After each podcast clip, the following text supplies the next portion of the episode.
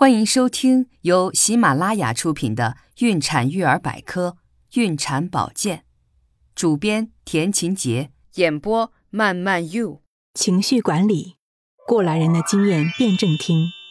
准妈妈向过来人打听怀孕生产的经验虽然可取，但也不能全都相信，因为毕竟这些所谓的经验都是妈妈们的个人体验，不具有普遍性，也不一定科学，所以。准妈妈应该区别对待这些经验之谈，不要盲听盲从。对于比较消极的经验，比如产痛、养儿辛苦等，容易给准妈妈造成心理压力的话，要左耳听右耳出，不要太放在心上。这些痛苦与辛苦都是伴着快乐的，只有经历过才能有体验。准妈妈应该多和积极开朗的妈妈相处，她们看事情一般都会从好的方面着眼，也会从鼓励的角度出发。准妈妈的心情也会受到感染，愉悦起来。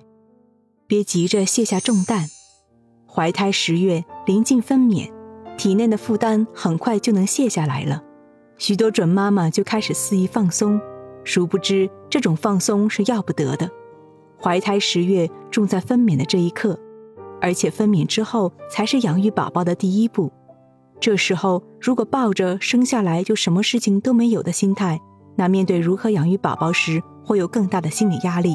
准妈妈应该保持平和的心态，对迎接新生儿和养育新生儿都要做好心理准备。